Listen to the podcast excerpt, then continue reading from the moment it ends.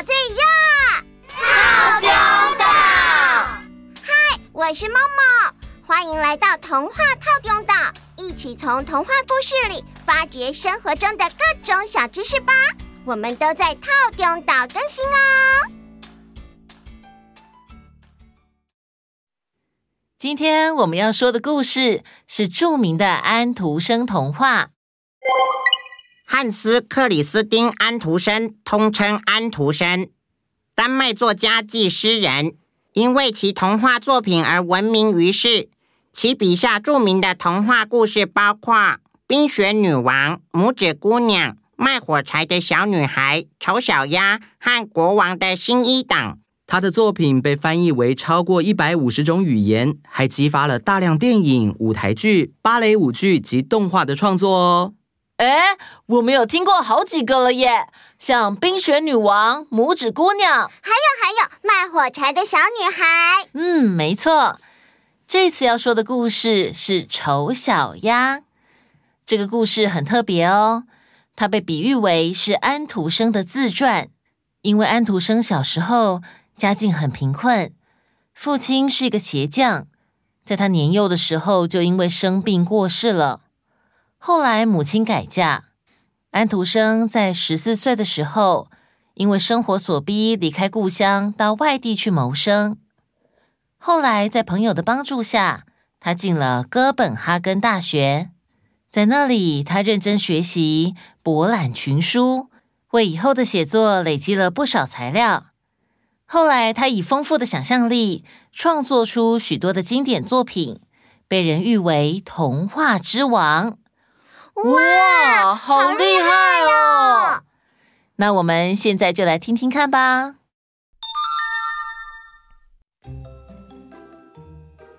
很久很久以前的夏天，在一座湖边，好多鸭子都在湖里玩水。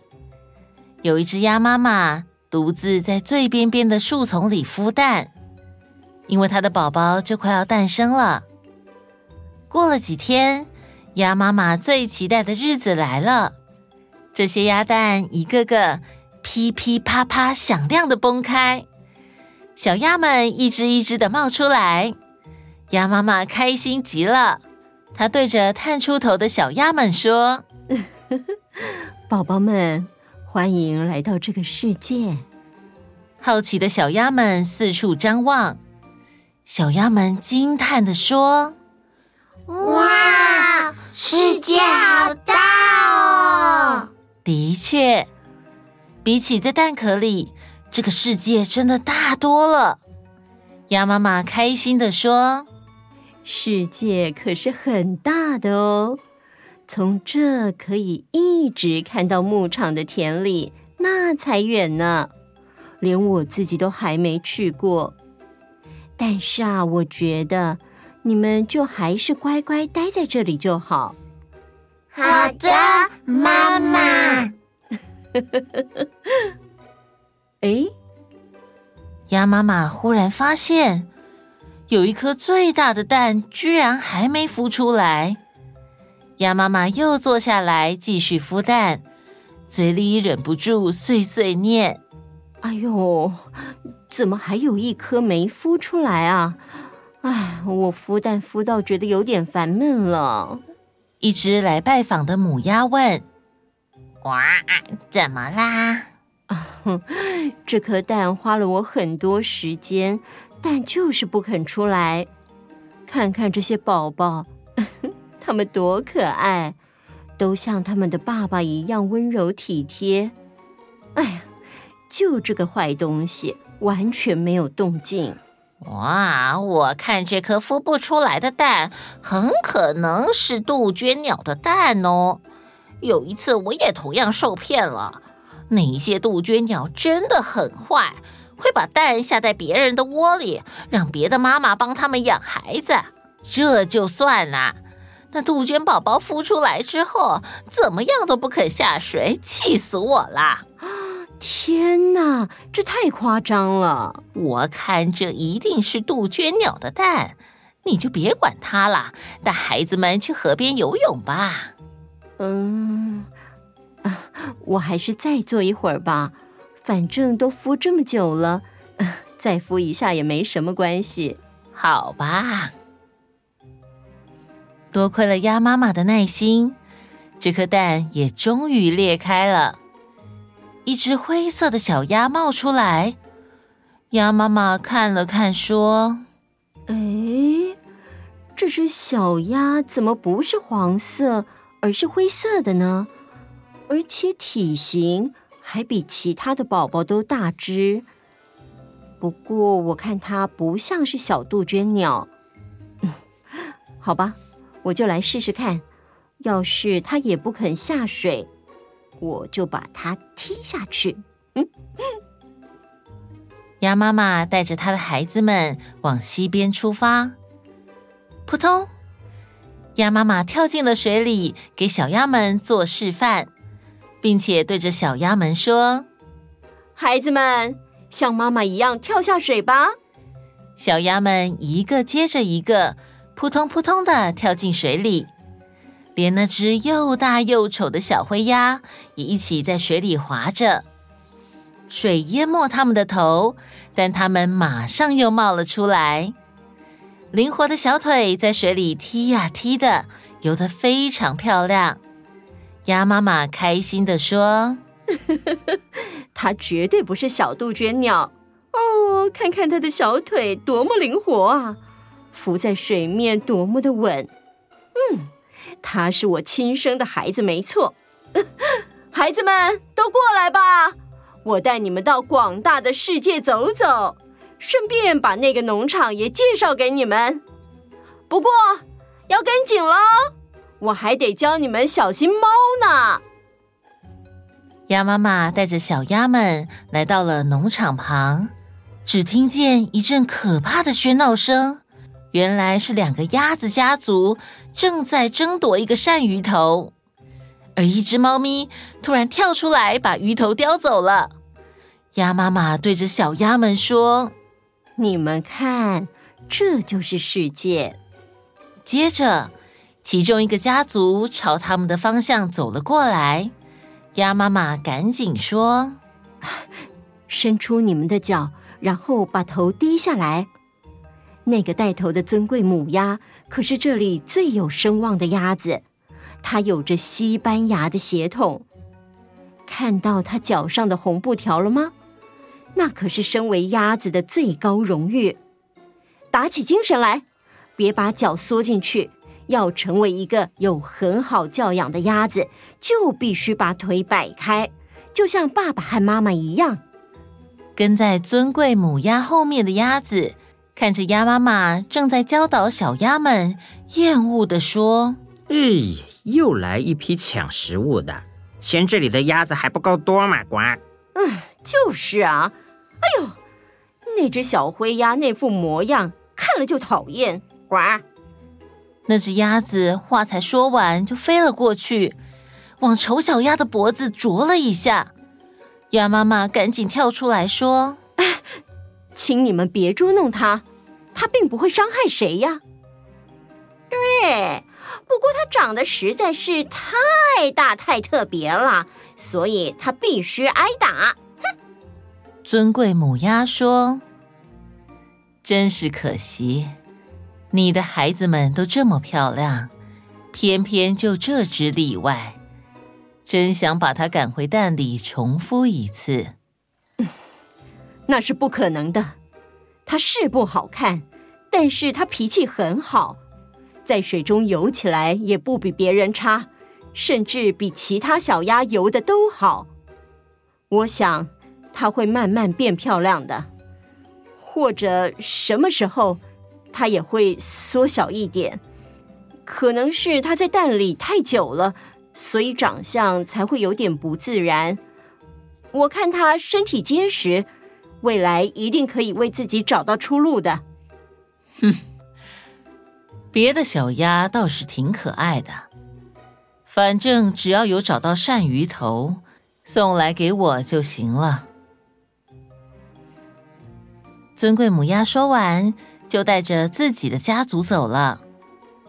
鸭妈妈和一般的小鸭们过得还算自在，但是丑小鸭因为实在是太丑了，走到哪都被欺负、被排挤、被嘲笑，而且还不只是在鸭群里，连在鸡群中也是这样。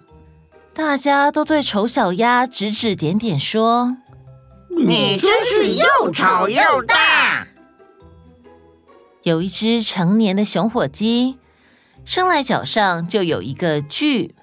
它总是自以为是皇帝，他把自己吹得鼓鼓的，来势汹汹的走向丑小鸭，一张涨得通红的脸上，还有着瞪大的双眼，直直盯着丑小鸭。可怜的丑小鸭完全不知道可以站在什么地方。渐渐的，丑小鸭成为大家的笑柄。后来，不只是别人想要赶丑小鸭走，就连自己的兄弟姐妹也对丑小鸭发脾气。你这丑八怪，你怎么还不快点被猫咪抓走啊？鸭妈妈流着泪对丑小鸭说：“你快走吧，鸭群啄你，鸡群赶你，喂饲料的女佣人还用踢的。”这里不适合你了，你快走吧，走得越远越好。丑小鸭伤心的飞出农场篱笆，灌木丛里的小鸟们见到它，全吓得拼命往空中飞走。丑小鸭心想：“嗯，对，反正我就是太丑了。”嗯。丑小鸭一边流泪，一边闭着眼睛乱冲，跑到了野鸭住的沼泽地区。丑小鸭又伤心又疲累，哭着哭着就睡着了。天亮时，丑小鸭忽然惊醒，发现自己被一群野鸭包围。一只野鸭问他：“你是谁呀？”丑小鸭生怕自己又被欺负，忙着向左向右对大家恭恭敬敬的行礼。另一只野鸭说：“哇，你丑的好厉害哦！不过只要你不跟我们组里的野鸭结婚，对我们来说倒也没什么关系。”嗯，我从来没想过要结婚，只希望你们可以准许我躺在芦苇丛里，喝点沼泽的水。这样我就很满足了啊！哦，可以啊。丑小鸭在这里安静的休息了两天，有两只刚出生的公雁来找它说话。丑小鸭，我觉得你丑的挺可爱的，而且还蛮讨喜的。哎，不如你也来当候鸟，跟我们一起飞走怎么样？有一个沼泽地离这里很近哦。那里有很多活泼可爱的母雁，说不定你可以在那里碰碰运气耶。好啊，我想去看看。两只公雁才刚起飞，蹦蹦，两声巨响划破天际，两只公雁就在丑小鸭的眼前掉落到芦苇丛里。接着，蹦，又一声巨响。整群野雁都从芦苇丛中飞了起来。原来有一群猎人埋伏在附近打猎，一群猎狗冲上来，溅起了阵阵水花，现场一阵混乱。这对丑小鸭来说实在是太可怕了，它吓得把头往后转，埋进了翅膀里。一只大猎狗发现了丑小鸭。长长的舌头从嘴里伸出来，露出可怕的目光，用那个大鼻子在丑小鸭的身上嗅了嗅。忽然间，猎狗转头叼着打中的野雁，快速的离开了。颤抖的丑小鸭心想：“哦，谢谢老天爷，我丑到连猎狗都不想咬我了。”啊。丑小鸭安静的窝在芦苇丛里，听那枪声一发接着一发的响着。过了不久，天渐渐暗下来，四周也逐渐恢复平静。但可怜的丑小鸭还惊魂未定，完全不敢站起来。又等了好久，才敢偷偷的探出头往四周查看，确定安全后，快速的逃离了这块沼泽地。丑小鸭拼命的跑，跑过田野，跑过牧场，偏偏又吹起一阵强风，让丑小鸭跑得很困难。天黑了，丑小鸭很幸运的找到一间简陋的农家小屋。狂风越吹越凶，凶猛的对丑小鸭咆哮着。丑小鸭忽然看到小屋的门因为老旧有点歪斜，角落有个缝隙，就赶紧钻了进去。接下来，丑小鸭会遇到什么样的事情呢？我们下回待续。大家怎么可以因为丑小鸭长得不一样，就没有原因的欺负它？这样很不好哎。就是说啊，我也这么觉得。但是话说回来，刚刚在故事里有一个很奇怪的地方耶。哦，哪里奇怪？就是杜鹃鸟啊。鸭妈妈的朋友说，杜鹃鸟会把蛋下在别人的巢里，但我觉得好奇怪哦。鸟类不应该都是自己孵蛋的吗？哦，他说的应该是恶名昭彰的大杜鹃。哦，为什么说它恶名昭彰呢？因为大杜鹃最大的特征是不自己筑巢和孵蛋，而是把蛋下在其他的鸟类巢中。大杜鹃的幼鸟在十天左右就能迅速孵化。随后呢，这只幼鸟会本能的把其他的蛋用背部推出巢外砸烂，直到剩下自己一个。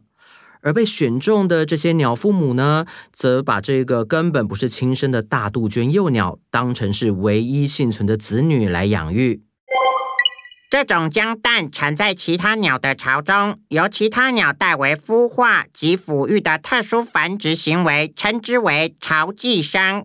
其实不光大杜鹃，全球大约有八十多种鸟类都有这种行为哦。哇，这感觉好夸张哦。嗯，不过大自然还有很多你们想象不到的事情呢。好啦，今天的时间差不多喽。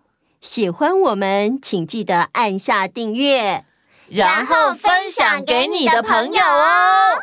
那我们下次见，拜拜。